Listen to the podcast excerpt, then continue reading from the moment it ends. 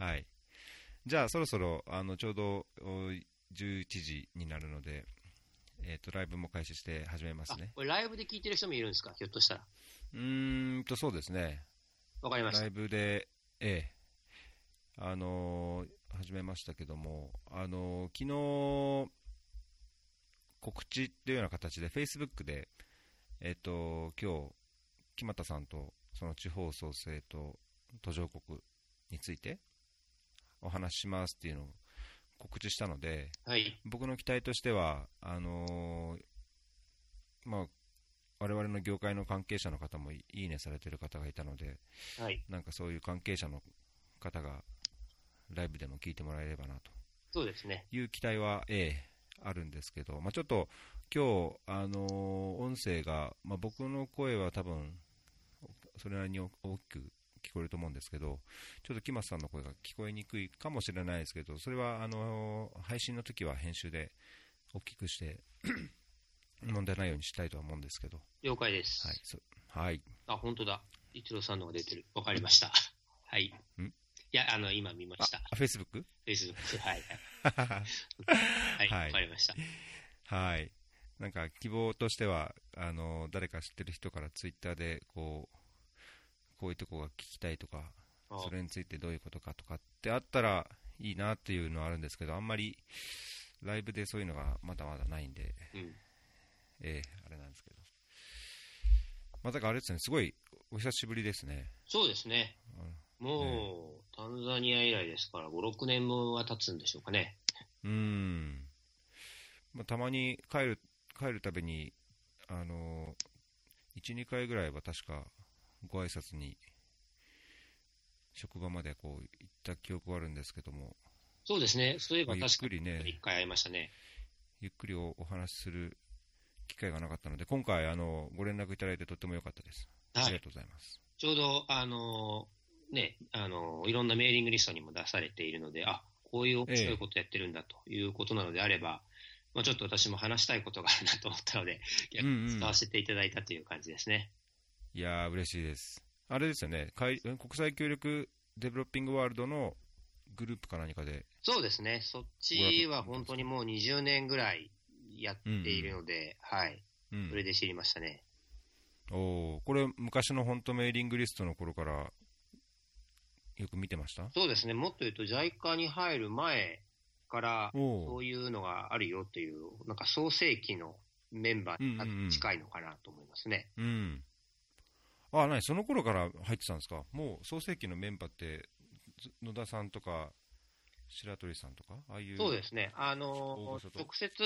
お目にかかったのはその後、だいぶ後ですけども、大学院の時にも開発系の大学院に入っていて、そういうところでの、あの、学会の院生の部会があったので、そこをうん整理してるうちに、あの、そういう面白いメーリングリストができたよというふうに聞いたのが96とか、おーなるほど。僕も学生の時、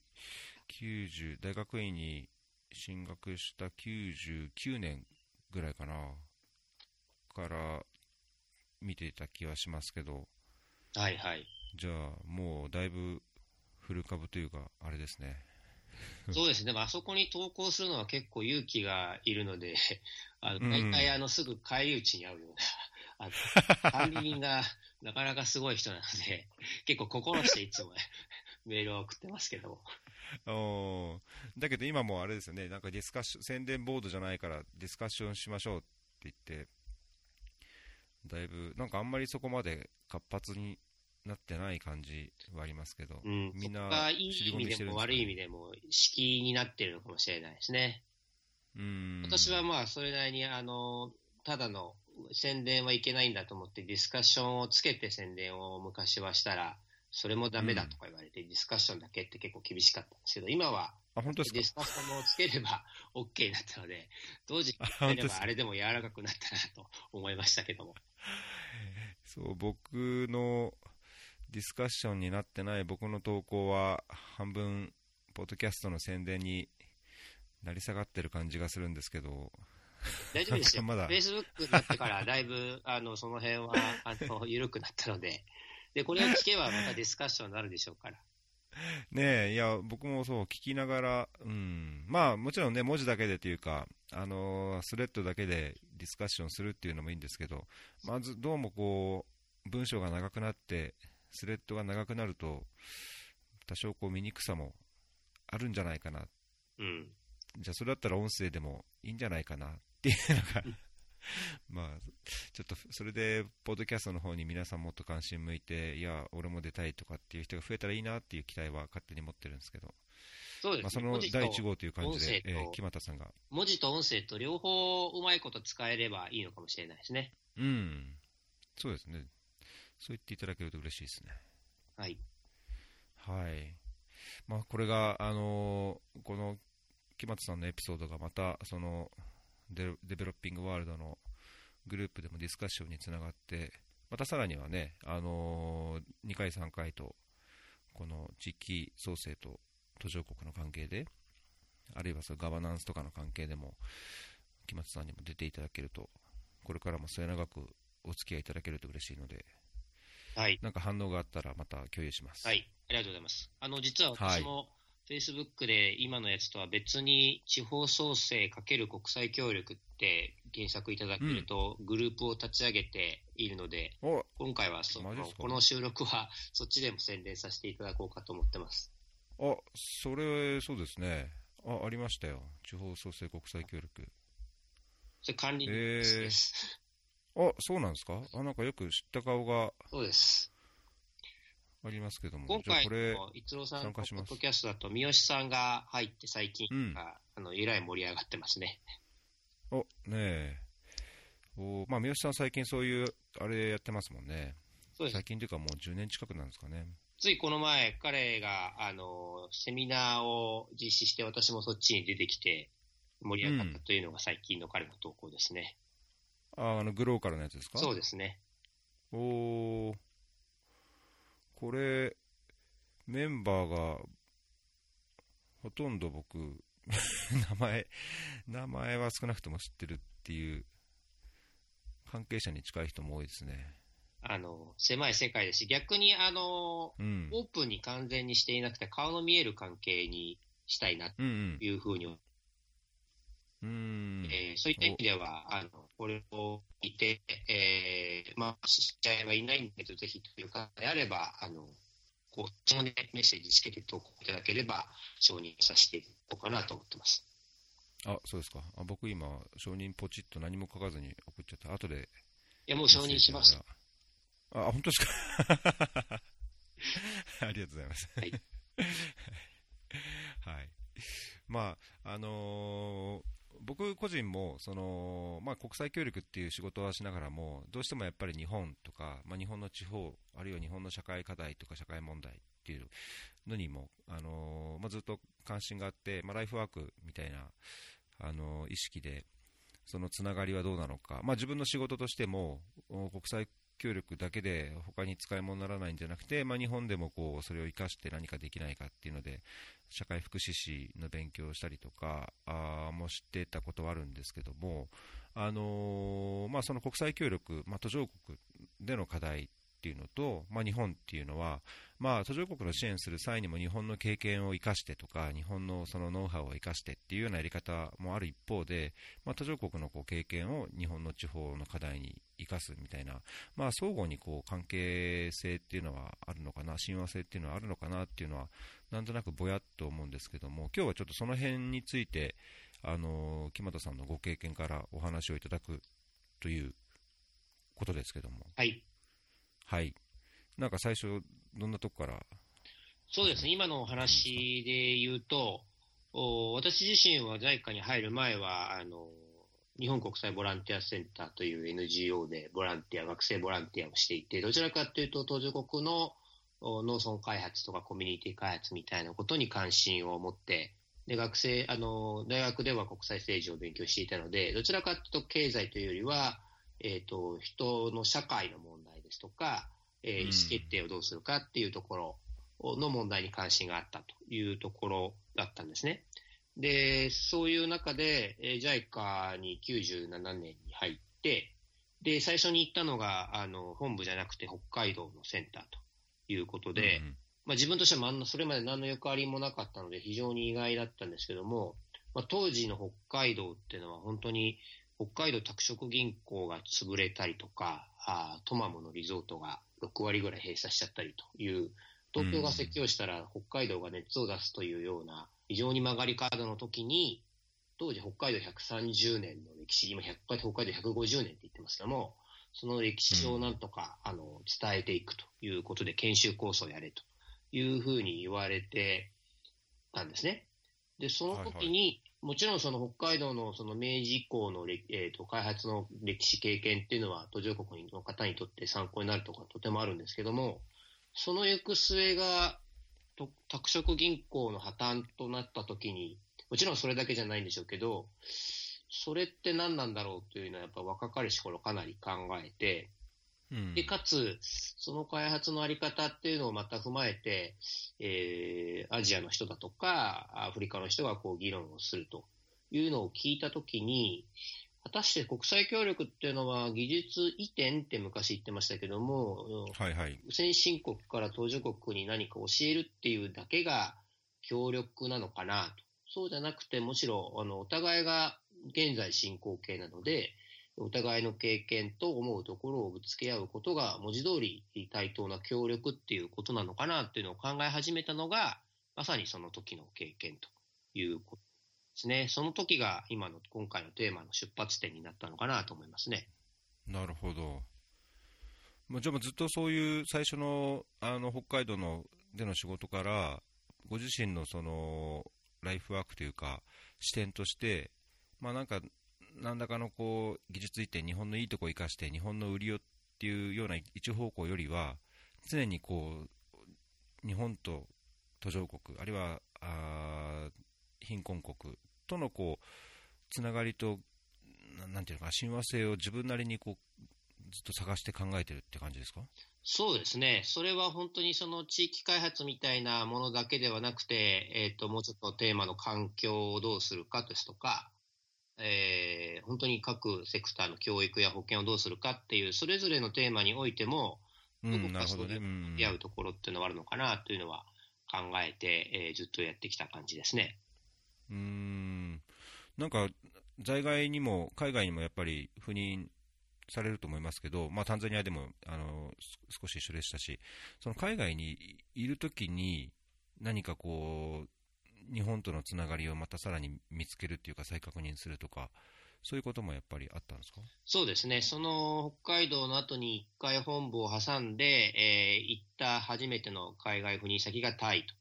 いうところで、そこであの地方行政のプロジェクトというものに出会って、まあ、私、今、地方行政とかガバナンスの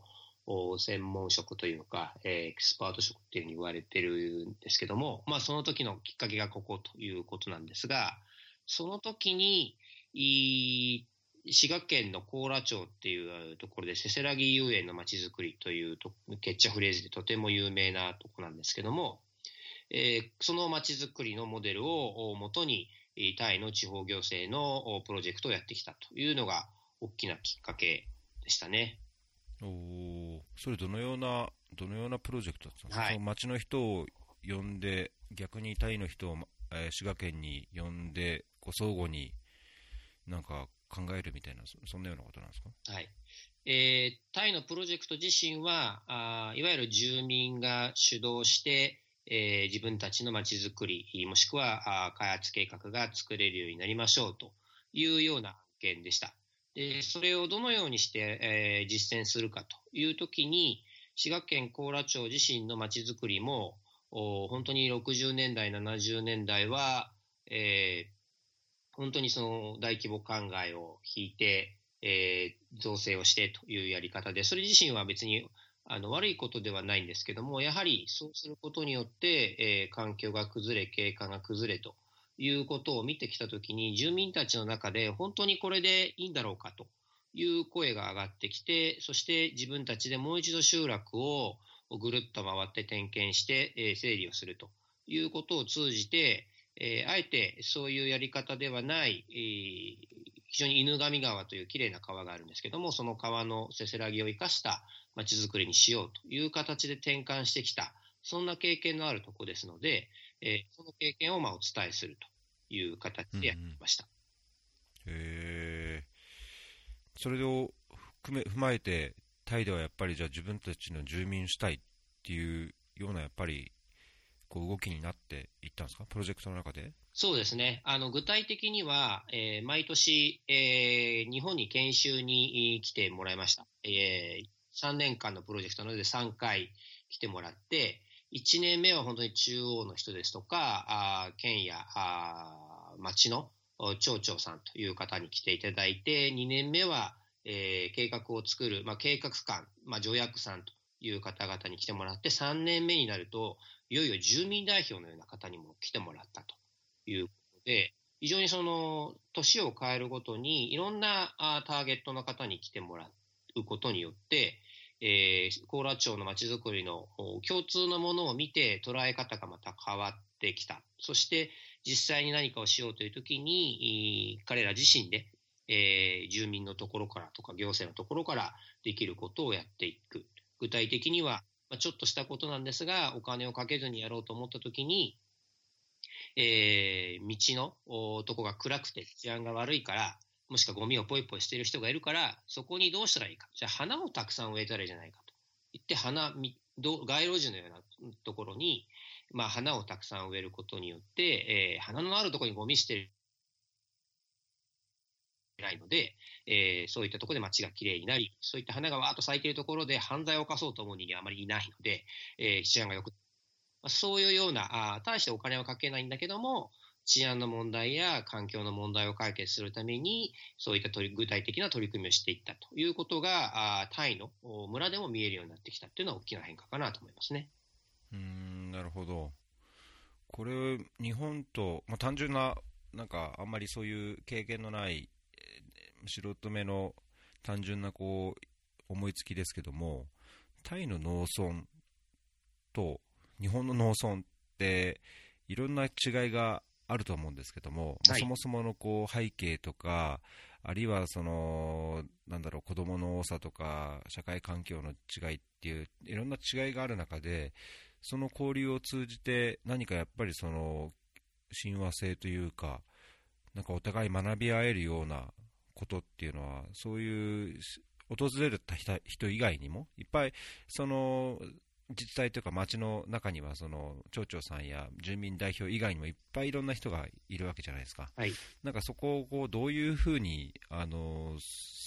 親和性をこう見つけて、あるいは共通性を見つけて、えー、相互から学び合うような環境を作ったんですか、どういうアプローチっていうんですかね。はい、えーと具体的には、えー、っと、まあ、テーマにもよると思うんですけども、人と人とが話をして自分たちの街の問題をどう解決するかということにおいては、あその国の置かれた技術だとか、あいう問題を横に置いても、どんなに小さいことでも人一人ではなかなか解決できないので、みんな試合をして何かの取り組みをするというのは、そのあんまりレベル感にかかわらず、共通して、えー、考えられる、逆に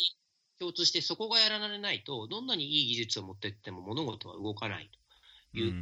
で、まあ、そこに今回アプローチをした、まあ、これがガバナンス案件としてのあの住民参加っていうことだと思うんですけども、まあ、そういうアプローチしたというのが一つ。で、もう一つ、その研修の時に、実際にその毎年来た研修員が甲羅町の街を歩いて、そして、えー、集落点検地図という形で、えー、地図の上に、これはすごいと思うところを写真に撮り、これは問題だなと思うところを写真に撮り、その写真をペタペタ貼って、それはいいと思ったのか悪いと思ったのか、それはどのようにしてよかったのかっていうのを今度そこにポストイットをこうつけていって、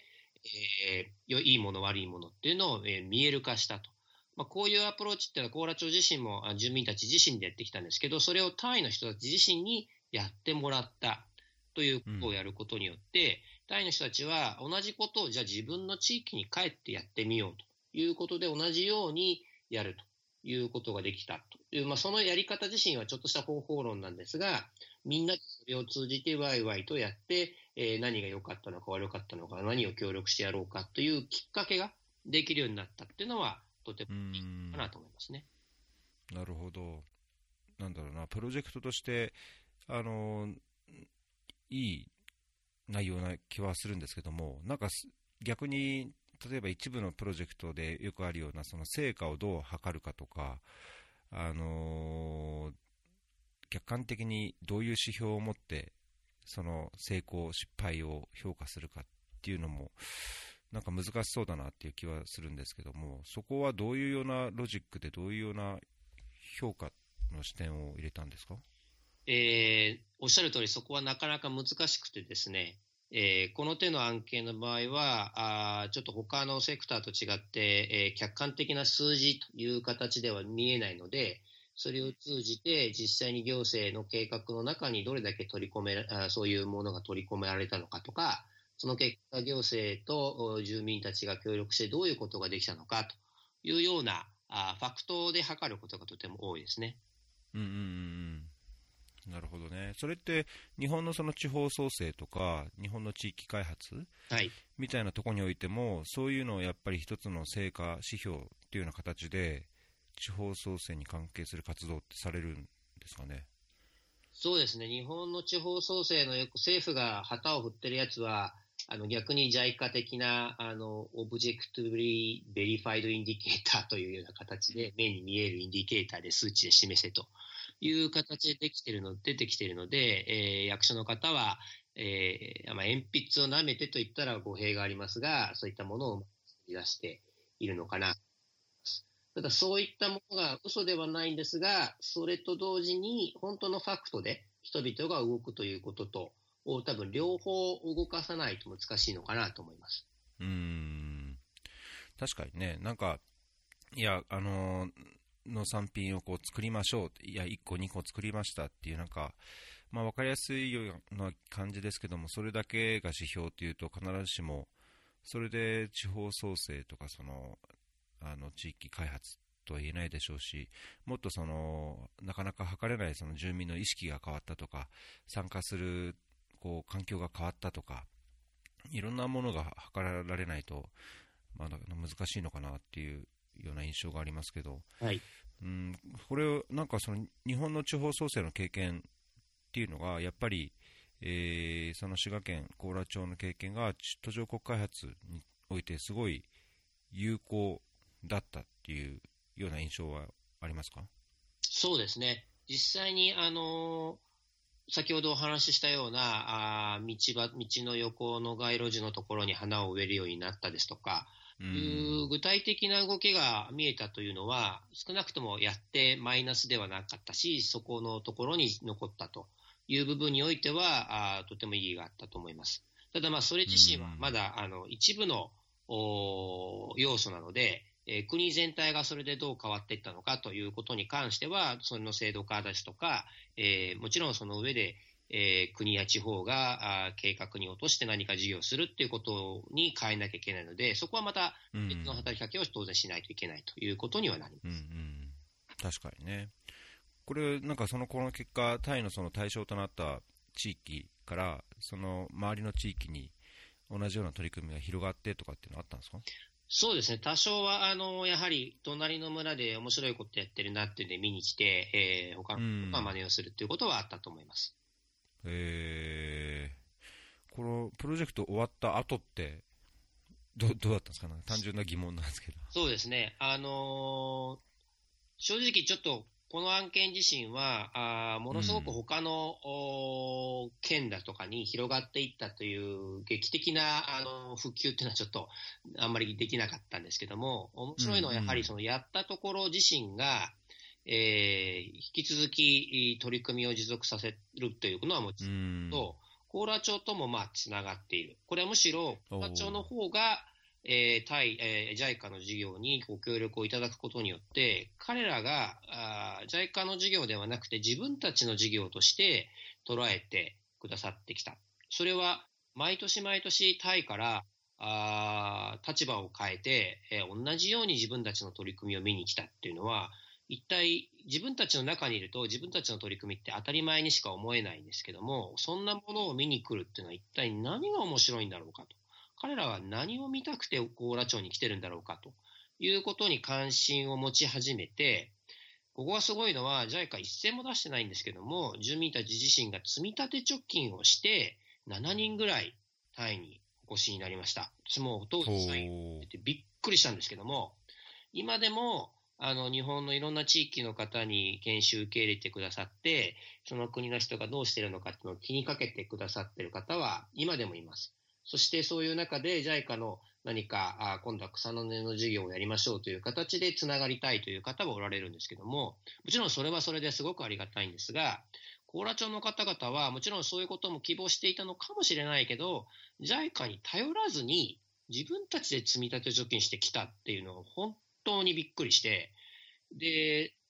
そういう方々が今度はタイのその村のさっき私が話した花を植えるといったような取り組みを見ることによって、どこかやっぱり確信をしたんだと思うんですね。その、そういうこと自身が自分たちの取り組みの今後を考える上でも励みになるし、やはりそういったあ同じようなことを考えてやる仲間が国境を越えた先にあるんだというところ自身がすごくあの前向きにいい刺激になってきたのかなということで、彼ら自身が今度は町、役場にもか、えー、という話をして、えー、町独自の事業として、えー、交流協定を2006年には結ぶという、これもまた JICA のプロジェクトは2004年で終わっているので、4 5年、2005、6と JICA は何にもしてないんですが、彼ら自身で何度かあそのタイの村に行って、えー、そういった協定まで結び、そしてそのもとに、えー、タイの、たまたま JICA のプロジェクトのやってた時の専門家の秘書さんなんですけども、彼女を今度は高良町自身の予算で、えー、雇って国際交流という形で雇用して、彼女は今度は高良町に来て、えー、日本語が少しできる子なんですけども、3年間、えー、高良町にいて、日本とタイの橋渡しをしたという、そんなプロジェクトの続きというものを、高良町とタイのその村の間でやってくれたっていうのは、まあ、確かにその JICA のあの、プロジェクトデザインマトリックスの上位目標には全然書いてないことなんですけども、これちょっと、そんなことではない、ものすごいストーリーだなというふうに私は思って、この話が今でもやっぱり自分の今のこの考え方に生きてます。なるほど。それはすごいですね。なんか、自分たちで、まあもちろんそのお金を積み立ててっていうのはもちろんですし、人をその国際交流企画員として雇うっていうところもそうですし、まあ、国際交流協定っていうのをおっしゃいましたっけ、ええ、そう作っちゃってで、なんか一つのプロジェクトでそんなそこまでそのなんだろうまさにこれが発展的持続性というか大きなインパクトを生み出してるっていう印象ですけど今今はもうそれから10年ぐらい経ちましたけど今はどどうなってるかってご存知ですか？そうですね、あのその後本当にあの高良町の子どもたちをタイに連れていく、そしてその2、3年後に、今度はタイの子どもたちを高良町に呼んで、一緒に寺のところでなんかあの泊まって、えー、ワイワイやったという話までは聞いています。で、その後は、実はちょっと、あの、首長さん、町長さんが変わってしまって、ちょっと方針が変わってしまったということもあって、うんうん、町全体の取り組みっていう部分だとちょっと途絶えてしまっているんですが、交流協定っていうのは実は高良町の町ではなくて、そのさらに小さい北内地区というところなので、その地区自身は、えー、まだ何かをやっていこうということで画策をし、そしてつい去年ですね、さらにもう一回町長選挙があって、その北内地区の方で私がタイのプロジェクトでお世話になっていた時の高良町役場の職員だった方、まあ、中心の方の上司に当たる方なんですが、この方が町長に受かったということで、うん、この新北内出身の新町長のもとに新しい展開が起こるかもしれないなといういい期待を今持って見ているという状況です。なるほど、まあ、そういう意味では、よくも悪くもその人によるというか、人が変わるとまたまあ、これ今までやってきたことも変わってしまっったっていう、まあ、変わるっていうことがやっぱりあるんですね。そうですね。やっぱ良くも悪くもだと思います。それは、あの、本人もそうだし、途上国なんかもっとそうだと思いますが、やはり、そうですよね。地方のリーダーがど変わることによって良くも悪くも変わってしまうっていうのはあるのかなと思います。うんなるほど。なんか今の話を伺ってると、あの、以前、この、ポッドキャストの別のエピソードの時も言ったんですけど、その地方創生とかいう時にはあの3つの要素が必要で、よそ者、バカ者、若者がなんか必要だとかっていうのはどっかで聞いて、はい、まあ、僕、ずっと頭にあの覚えてるんですけど、なんかこのお互い違う自治体というか、住民がこう交流する中で得られる効果っていうのは、そのよそ者効果みたいな、よそから人が来てくれて自分たちを見直すとか、あるいは自分たちがよそ者として違うところを見に行くことで、なんか影響を与えたり、自分たちにも気づきがあるみたいな、なんか半分こじつけですけど、そういうよそ者効果みたいのが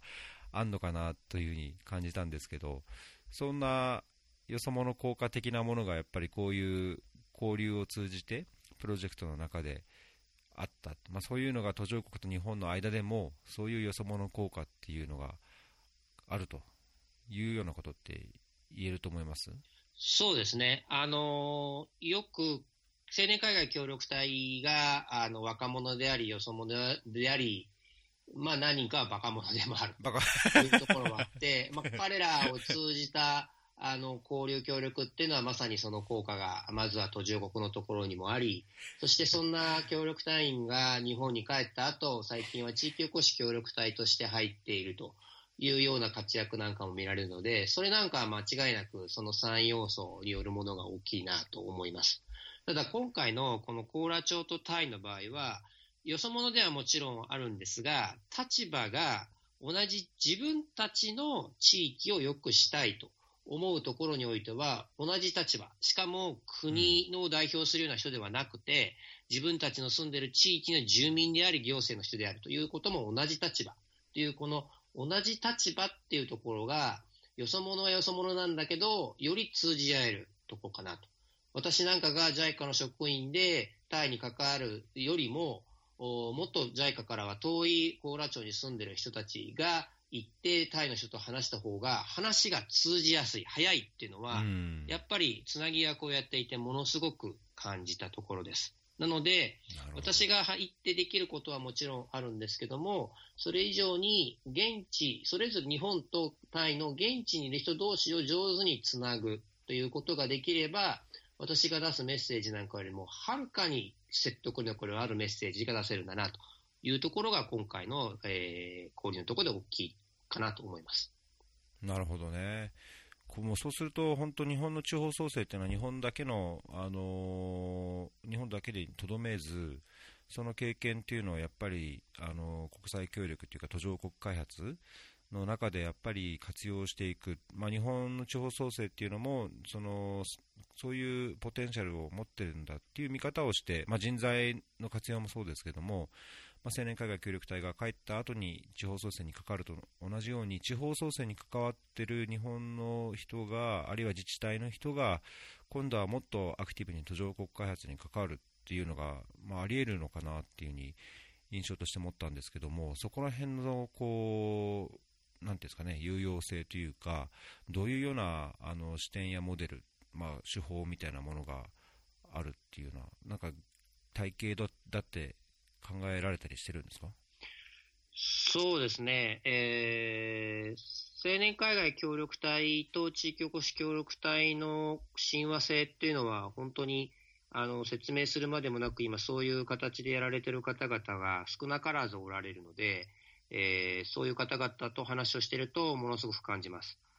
特にその青年海外協力隊に行かれた方、まあ、当然日本人として行かれているわけなので、そこで、えー、全くの異文化である途上国でのコミュニティ、特にコミュニティで、えー、活動、仕事をされた後、その今度は日本の地域に戻って、同じようによそ者で入りながら、どのようにして、えー、人と人とをつなぐのか、ある課題や目的、課題を解決し目的を達成するためにどのようなあ組織をマネージうまくしていったらいいのかという部分については、あそういうことをやったことのない人に比べると、かなりやりやすいのかなという気はします。他方で、やはり、えー、途上国に行くのと違って、日本人として、えー、よそ者とはいえ入っているので、やはりなかなか、うん、あの途上国のようにはいかない。つまり日本人は日本のことを知っていると、自分もあ向こうも思っているということと、うん、この人はそもそもうちの国のことは分かんないんだと思って見てくれるのの違いがあるので、初期条件がまずハードルがやはり日本の中に入る場合は、自分にとっても相手にとっても高いので、そこでもがく方っていうのはたくさんおられます。であるがゆえに、自分が完全によそ者でありなというよりは、よそ者なんだけど、自分もその地域の一部としてどう生きていくかということが、途上国の中で活動するのとの違いかなという気がします。なるほど。あの、この、もともとのネタ帳に4番目のとこにいろんなこう、興味深いポイントがあるんですけども、この3つ、えっと、その地域マネジメントの視点とか、あその地方ならではのその発展モデルとか、あのまあ、内外と戦略的につながっていく方法論、ここら辺のポイントがすごい、あの話を伺いながら、あ面白いなというか、こういうのが体系だってなんか整理されたり、あるいはその地方創生をや地域開発に関わる人の中でこう共通認識として広まってるのかなというような疑問があったんですけど、これはある程度一般的にもう認識されてるあれことなんですか？結構当たり前の話なんですか？うん地方創生の捉え方によって、あの、この辺の整理の仕方が変わってくるので、これだけが、あの、完全に認知されたものであるというわけではないと思います。私の場合はどちらかというと、あの、地方の産業をどういうふうに活性化させるかとか、経済をどう高めるかというダイレクトなものというよりは、そういうことにつなげていくためには何をしないといけないのか、何ができてなきゃいけないのかと考えたときに、まあ、この地域マネジメントのところにあるように、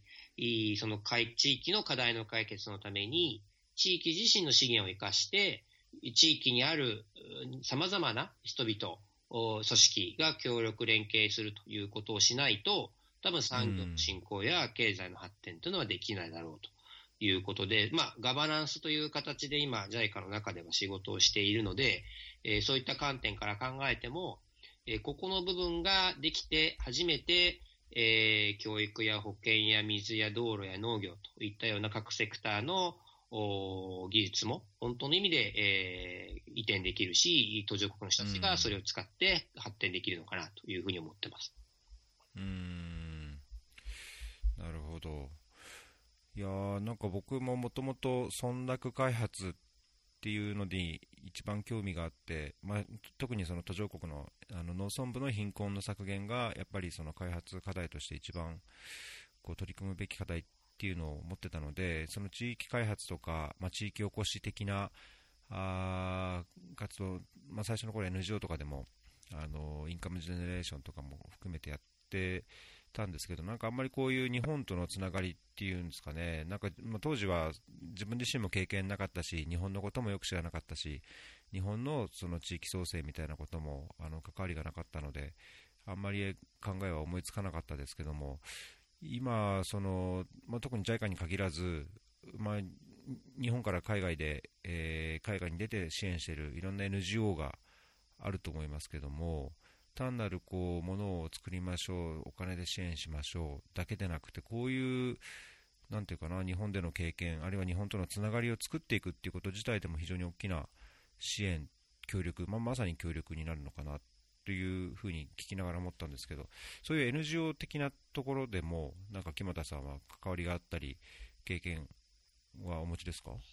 えっと、一つ、やっぱそういうことをやってる NGO があっ、えー、うん、まあ、JICA の研修という形でもお世話にはなってるんですけども、まあ、個人的にも、その NGO の会員でもあるというところはあります。ええ、そこ自身は、うん、あの、まあ、特に農村部なんですけども、コミュニティファシリテーションというものを通じて、えー、コミュニティの人たち自身が自分たちの課題に気づき、そして自分たち自身で取り組むきっかけを上手に、提供しているという NGO ですので、もともとはあのシャプランニールという NGO から出てきて、はいはい、こういったところのノウハウを生かして、えーまあ、新しい NGO を作ったというところですけども、えー、えー、そこ自身は今は JICA の研修を受け、えー、受託して、えー、日本の農村に入って、えー、先ほど私がタイの例で話したような途上国の人たち自身がファシリテーター、もしくは、えー、普及員さんなんかが多い、コミュニティ開発の普及員さんなんかが多いので、同じようなやり方で、うんうん、えー、日本の住民に質問をしてみましょうと。いろいろいうことで、いろいろ質問し、それをうまくまとめていく中で、この地域ではこういうのが素晴らしいとか、こういうところが実は僭越ながら問題かもしれませんねということをお話しすることによって、えー、住民の人たち自身が何か気づきを得るということを、なんと途上国の人が日本の人たちにするということを実践させて、ゆくゆくはその研修員が日本あの途上国に帰ったら同じことをしてもらうと。いうようなことをやっている NGO もあるので、まあ、そこはかなり発想としては近いものなのかなと思います。え、それちなみに何ていうところですか？それはですね、えー、II ネットって言われているところ、入り合い寄り合い学び合いネットワークっていう今横浜にある、ねえー、NGO ですし、あとは、えー、高山に村の未来っていう昔ソムニードと呼んでいた NGO。そこも、ね、ソムニード。はい。え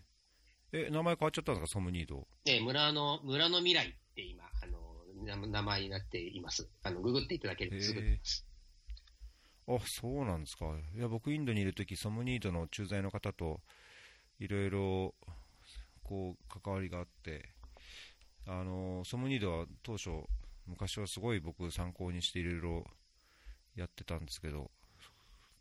変わったとは知らなかったですね。まあでも、あの、いい意味で名前を変えたのかなという気はします。うん、その、まあ、ソムニードの場合、確かにその名前のあれでインドとかそっち系のイメージが強いところを村の未来っていう文字通り日本語にすることによって、うん、えー、なるほどね、中の農村開発っていうところもかなり意識して動かれているというところもあるので、それはいい意味なのかなと思います。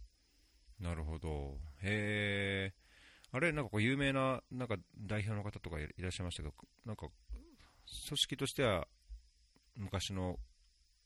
形が結構そのままに近いですか？知ってます？そうですね。あの、相変わらずその和田さん、中田さんっていう両巨頭が、うん、あの、かなり中心的にはなってますが、今はどちらかというと、その二人もいながら、あの、その二人のお弟子さんのような方々が、あ仕事で、うん、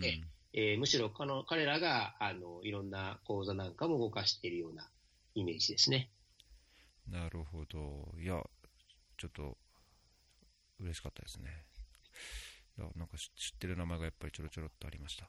えー、私も結構勉強になったのは、その中田さん自身がまだ講講座をされてる時のコミュニティファシリテーション講座っていうのを、あの自腹で あの、うん、1万6000円払って受けたんですけども、これはあの1万6000円あの高いなと思いながらも、実はそれだけの価値のある本当に講座で丸1日だったんですけども、えー、まあ、スキル自身はあの非常にシンプルで、えー、大体僕らこの仕事をしてると、なんでこんな状況になってるんだろうと思うことが多いので、なんでこうなんですか、ってたくさん聞いたりですね、じゃあどうやってやるんですか？ってたくさん聞くわけですけども、で実際にそういうことが、はいはい、あの評価とかするときに、評価のグリッドなんかにも入ってたりするので、そのまま聞いちゃう人が多いんですけども、うん、そんなことを聞いても、大体みんなアサンプションでしか答えなくて、なんでここに病気があるんですか？と聞くと、ある人は食べ物が悪いと言い、ある人は健康状態が悪いと言い、ある人は水が悪いと言うと。で、それはどっか事実かもしれないけど、実は全員、あの、アサンプションで答えてる。で、そういうことをなんでって聞かないで、えー、いつやったんですか？とか、誰がやったんですか？とか、何をしたんですか？っていうのを上手に組み立てて聞くことによって、ファクトを全部聞いていく話なので、それを上手に組み立てることによって、本当にこの人たちはこれが大事だと思ってるんだとか、本当にこれがあこの村の中では、えー、大切にされているものなんだっていうのがここ見えてくる。もしくはこの問題、この村ではこの問題なんだから、じゃあこうしてみればというようなことが気づきを与えられることができるっていう、まあ、簡単に言えばそういうような手法なので、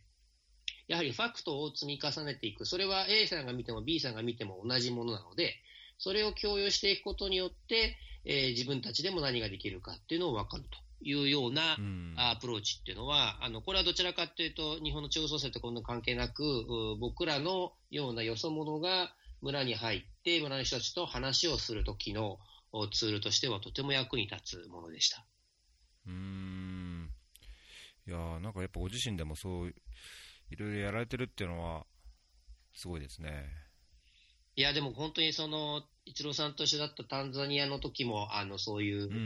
コミュニティ、住民主体のコミュニティ開発みたいなものの案件を、まあ、やっていて、まあ、今でもやってますけども、そういうプロジェクトやってる、たえ立場上、村に行くことも、まあ、何回かあったんですけども、本当に、その時その時、私みたいな事務所の人間が、タンザニアの村に行っていくとですね、みんなわーっと20人ぐらい集まって取り囲んで、うん、えー、長老から何から話をするという状況の中で、どういうその本心を聞いたらいいんだろうかっていうのは、非常に難しいわけなんですけども、うんうん、そういう時に、どういうふうに質問するとか、誰にどう話させるかっていうのをいつも考えながらあやっていますね。今でも試行するんですけど。いやー、いや、大切ですね。なんか僕も、あの、ここ、何年かな、えっ、と、5、6年、まあ、前ま最初の最初の頃はそのプロジェクトに入って専門家とかっていうような立場でむしろこう日々膝を突き合わせてっていうような、あの関わりがカウンターパートと多かったんですけどもこの5、6年その事務所の企画調査員っていうような立場になると、まあ、あんまり自分でこうなんだろう、けんけんがくがく議論しながら、膝を突き合わせて、普段からこう、まあ、同じ釜の飯を食うような関係を作ってやるような立場じゃない仕事をするようになって、なんかこう、もっと現場を知りたい、いや、そういうところを見たいという思う反面、行った時に、なんかその、本当、お客さんとして扱われたいというか、なんか、その本音の話が難しい。っていうのを最近すごい実感するので、そういう自分自身のこう考え方っていうんですかね、姿勢っていうのを持たなきゃいけないなっていうのを、あのすごい勉強になりました。いや、でも本当それは今でも、あの、東京へ帰ってきて、えー、うん、その視点で日本の地方創生の取り組みっていうのをなんか、うまくまとめたいなと思って、えー、うん、ハンドブックも、まあ、この前作ったんですけど、その時に、あの、いろんな日本の地方に行って、えー、その地方の方々からお話を伺う時にも、同じような形で、あの、できるだけ、あの、時系列にファクトを忠実にお伺いする中で、えー、そうすると話してる方もだんだんだんだん思いがそこにこもってきて、え、うんうんうん、は大変だったんだよとか、ああ、あの時は良かったなっていう話が出てくると、そこをうまく深掘りをまたしていくような形という形で話がどんどん膨らみが出たり、面白いエピソードが出てきたりということがあったりするので、まあ、そういうような学びを得るときにもとてもあの重要なものなのかなと思いましたね。なるほどね。今そのおっしゃったハンドブック、えーと、地方創生リソース活用ハンドブックっていうのは、これは、あのー、まあ、一応タイトルとして、途上国における地域マネジメントのためにとありますけども、実際、活用方法として、これ、どういうような活用方法があるとお考えですか？はい、えー、この本を作るきっかけというのは、えー、今、私、JICA の産業開発公共政策部という、まあ、いわゆる途上国で技術協力プロジェクトをやるような部署にいますので、日本の地方創生自身を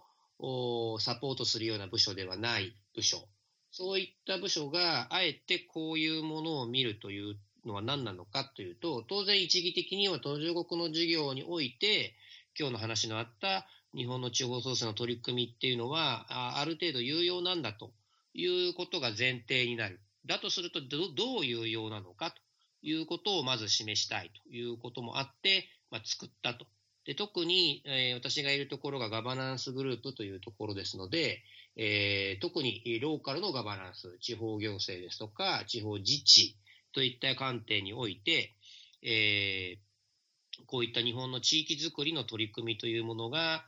どういうようなのかと。まあ、これは私の中では、えー、もう2002から2005のところで、タイでそういったことをやっていたということもあるので、自分の中ではある種確信めいたものがあるんですが、それを現在形に置き換えたときに、どのように意味があるのかというのを出したかったっていうのが背景にあります。でその上で、具体的には、えー、今はあのいろんなコンサルタントの方も、プロジェクトに関わってくださって、日本の研修もそのパッケージの中で、えー、アレンジをして実施してくださるということもありますし、もちろんうちの職員で北海道から沖縄までのセンターの人間たちが地域の人と話をして研修コースを作るということもあったりします。で、そういった研修コースの時に一体そのテーマでどんなふうに、え、研修コースを作っていったらいいのか、そもそも言うと、どこにリソースを探して、どんなふうに途上国と結びつけるような話をしたらいいのかというものですとか、もしくは研修だけではなくて、そういった方に地方あの途上国に行っていただいて、どんなことをしてもらったらいいのかというようなことを、えー、うまくヒントとなるようなものを出したいと思って作ったということがあります。で、最終的にはまあそこの方法論に行くんですが、その前に、この日本の地方創生の取り組みが途上国の開発っていう観点から捉えると、どんなふうに面白いのかっていうことが分かってくれなければ、方法論にもいかないので、その面白さを上手に出すようにしたというところが、このハンドブックの決め手なのかなと思ってます。なるほど。いや、これ、あの、もう公開なんですよね、はい、まあ、僕はこれ、自分のパソコンで見れる時点でちゃあの公開されてるっていうことだと思いますけど、あのリンクを小ノーツに貼ってあの関係する方にはぜひあの見ていただきたいんですが、まあ、僕自身まだちゃんと全部読んでませんけど、これは、あれですか、プロジェクト研究みたいな感じで作られたんですか？そうですね。あの、うちの事業としてはプロジェクト研究という形でやっています。非常に、あの、手前味噌ながら、JICA としてはあ、ある種画期的なのかもしれないなと思っているのは、途上国の話はほとんどありません。ほとんど100%日本の話しかない、この JICA の報告書っていうのは、ちょっとないんじゃないのかなという気がします、ね、なるほど。おいや、あのいや、こんな、こんな状況っていうか、ポッドキャストでお話ししてるからっていうわけじゃないんですけど、以前、僕、木俣さんがやってた別の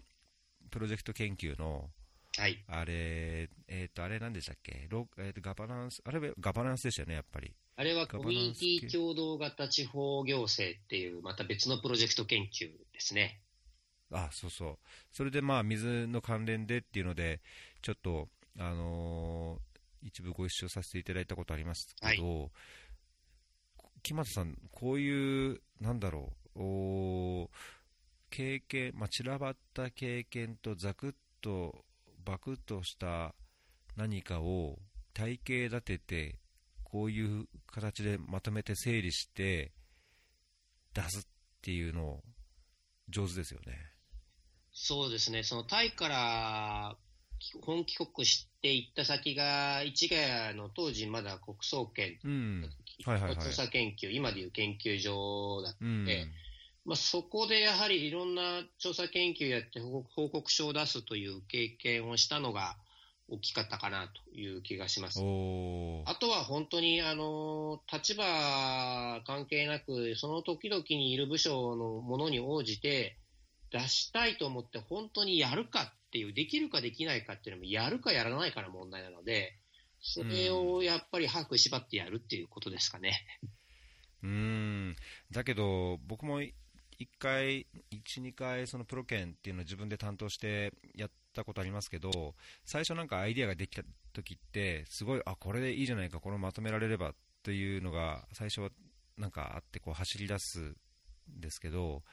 なんかこうやってる間に、あるいはその、一部作業をコンサルタントに請け負ってもらって指示を出す、あの業務を管理するっていう段になると、なんか自分で本当にそういう背景からあの着地点まで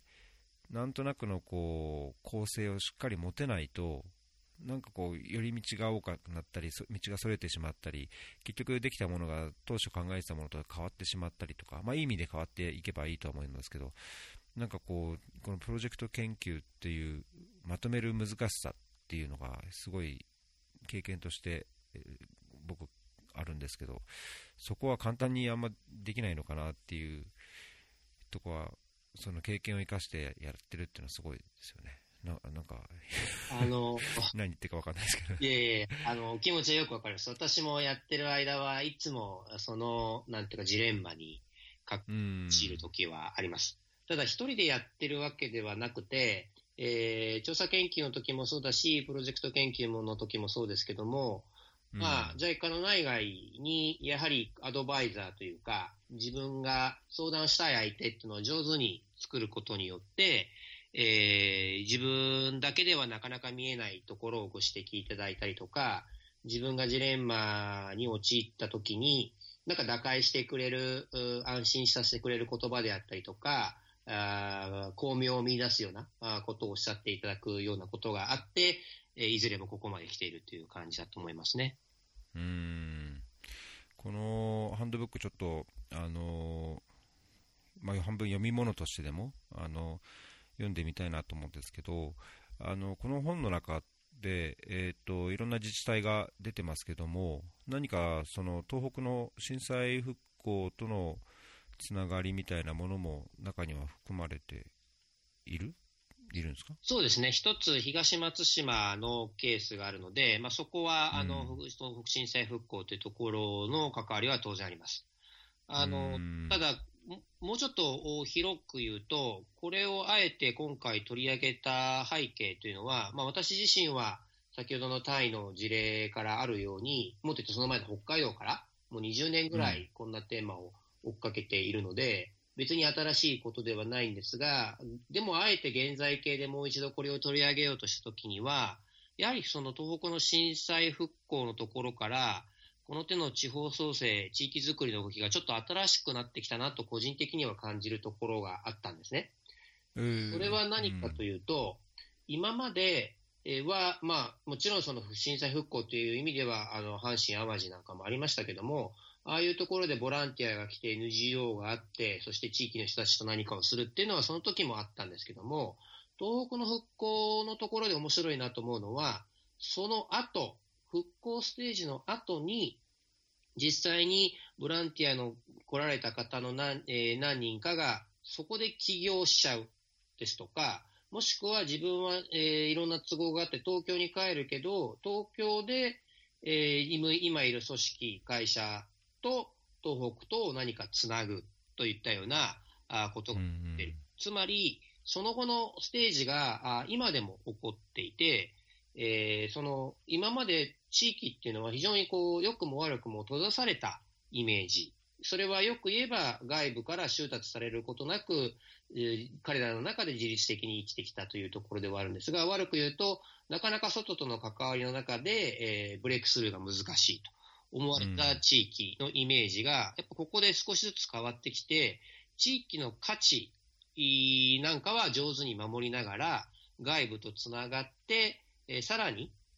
それを伸ばしていくような戦略性を持っている地域が、この東北復興ステージからあのいろんなところで出てきた。それは東北の中もそうなんだけど、それ以外のいろんな地域で出てきた。その新しい地域づくり、まあ、地方創生という部分なのかもしれませんが、そういったものを捉えていくということをやれると、もうちょっと面白いだろうなと。で、これはすぐに途上国に使えるわけではないかもしれないけど、一つ面白いのは、JICA、僕らの立場自身がよそ者なので、そういうよそ者が途上国の地域と関わるときに、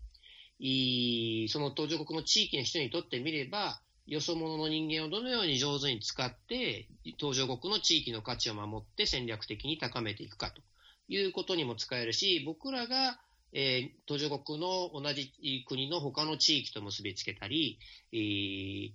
民間企業や NGO と結びつけるという時にも、この視点を上手に生かすことによって、えー、途上国の地域が収達されるのではなくて、むしろ彼らの価値が伸ばせるような形の開発のあり方というものを考えることができるかもしれないという点においては、今ではなくて、でも近未来系のようなもののとして何か提供ができるのかもしれないなと思って、まあ、こういうことをやったというのが大きいですね。なるほど。なんかそういうじゃあ地域地域創生、あれは地域おこしの中にも、まあ、多少の、まあ、トレンドみたいなものがあるのかなとも思うんですけど、僕の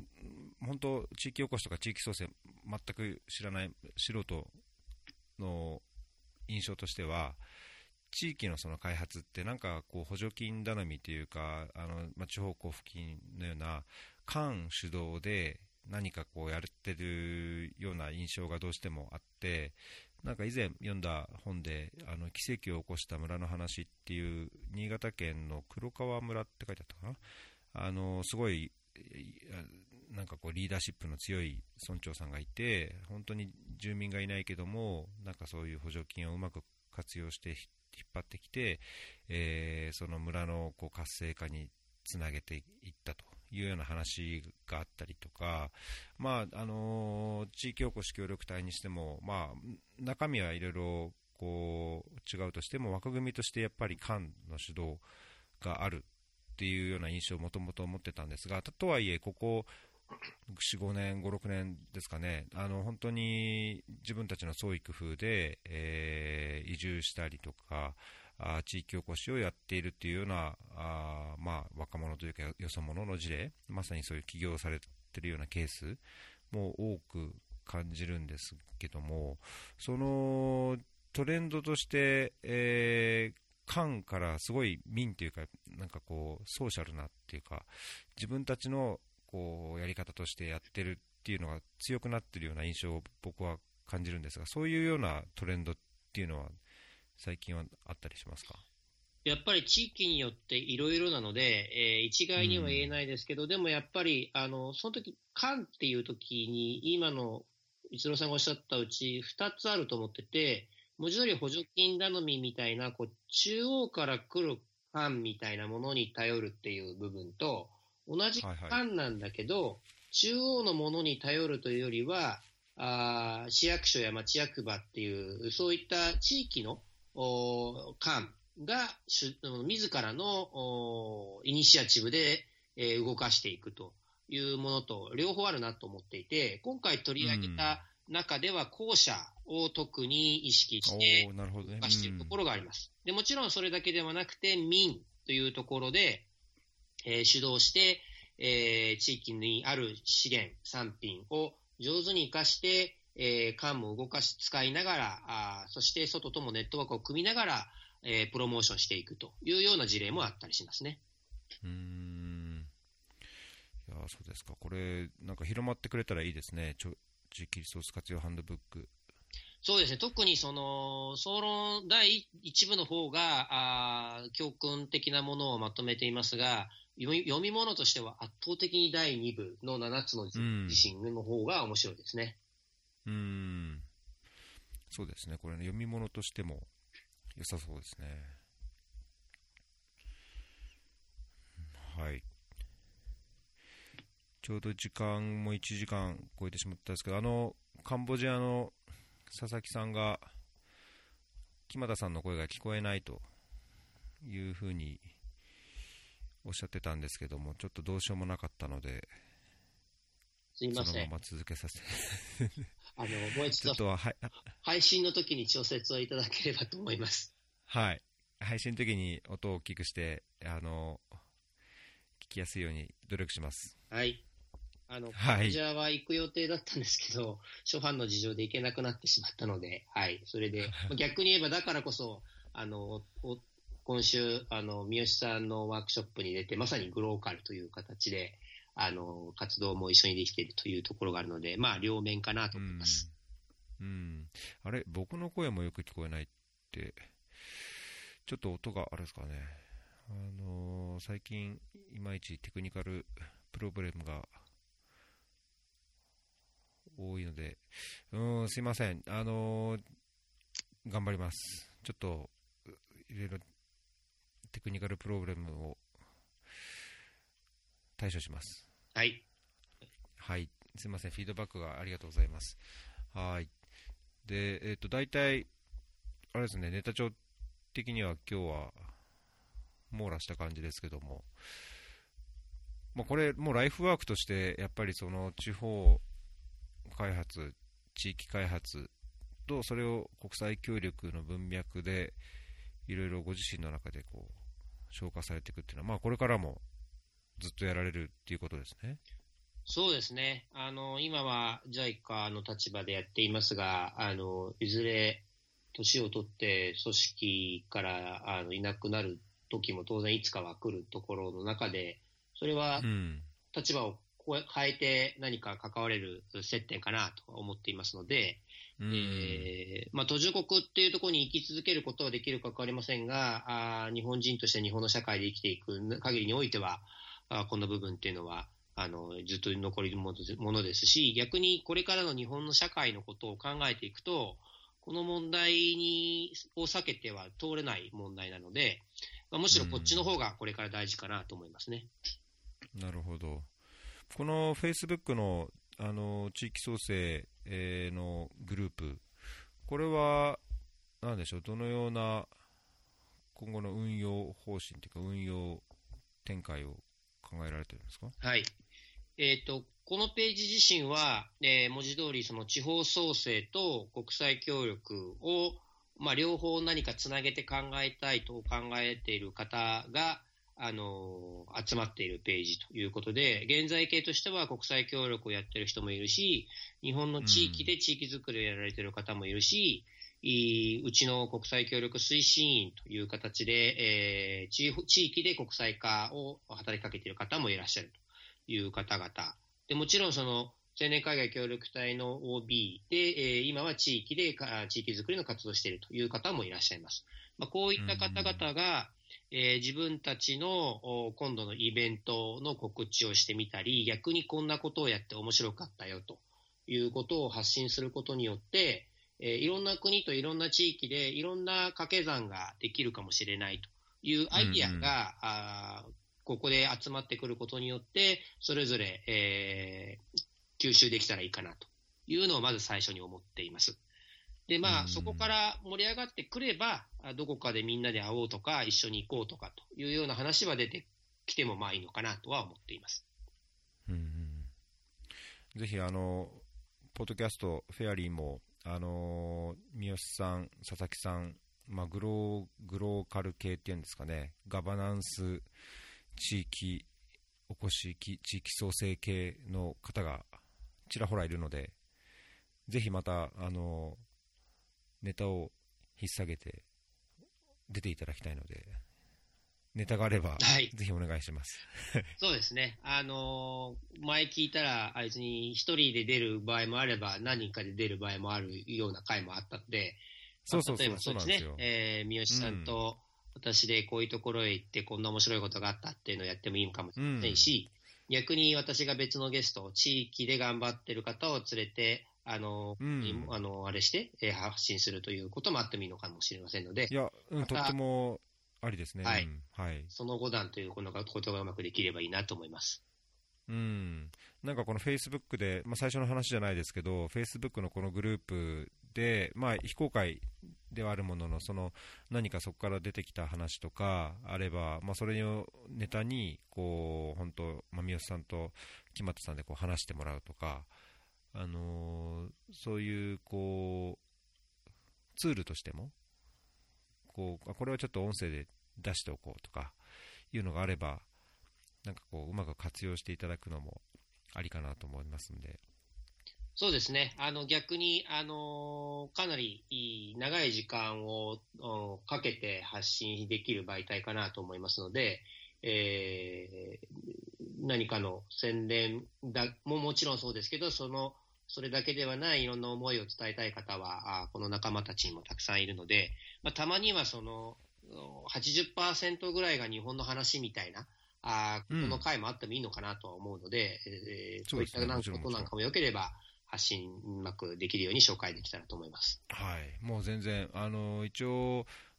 決して国際協力に絞ってるつもりもなくて、まあ、関係する人というか、つながりがあの多い人がやっぱ国際協力多いので、まあ、こちらも声かけやすかったり、お願いしやすかったりするのもあるので、あれなんですけども、とはいえ、あの実際は NPO、日本の国内で活動している NPO とか、まあ、そういう、まあ、会計士とか行政書士の方とかもお呼びしてますし、あの本当、日本とか海外っていう隔てなく、まあ、なんかこういいこと、なんかフェアなことであれば、もうどなたでもお話しいただくのは大歓迎ですので。はいあの、はい、今日は時間がなくてできなかったですけど、やっぱりいろんな日本の地域で面白いことをやってるところは本当にたくさんあって、そういう話をし始めると、本当にいくらでもできるようなものなので、まあ、そういったやつをいくつかで紹介できるようなことがあれば、次はいいなと思いますね。いいですね。お願いします。僕も、あの、帰ったら I ターンでき、できればなと思ってるので、日本の地方っていうのがとっても関心高いので、そこら辺はぜひお聞きしたいところです。はい。あの、そういった形で実践されている方で面白い方もまたたくさんいますので、おぜひ。いいですね。なんか、そういうつながりも欲しいですね。じゃあ、ぜひ、また、あの、これからはこういう形で、さらに、あの、またいろいろ情報共有とお話をさせてください。はい。ありがとうございます。はい。じゃあ、えっ、ー、と、今日のエピソードはですね、これ50、いくつだったかな ?52 ですね。えっ、ー、と、52になります。あの、特に地方創生と、まあ、途上国の開発っていうところの、まあ、親和性ですね。で、それをまあ一つに本当まとめたあ地方創生リソース活用ハンドブックっていうものも紹介いただきましたけども、あのまあ、国際協力のみならず地方創生に関わる皆様にも参考になる情報ではないかなとえー、と思います。ぜひ、あの、ショーノートにリンクを貼っておきますので、えー、まあ、スマホでもパソコンでも、そのリンクを、こう、クリックしていただければ、あの、全部見れるようにリンクを貼っておきますので、そちらの方でも、あの、音声聞きながら内容をご確認ください。えー、今日のゲストは木俣さんでした。どうもありがとうございました。ありがとうございました。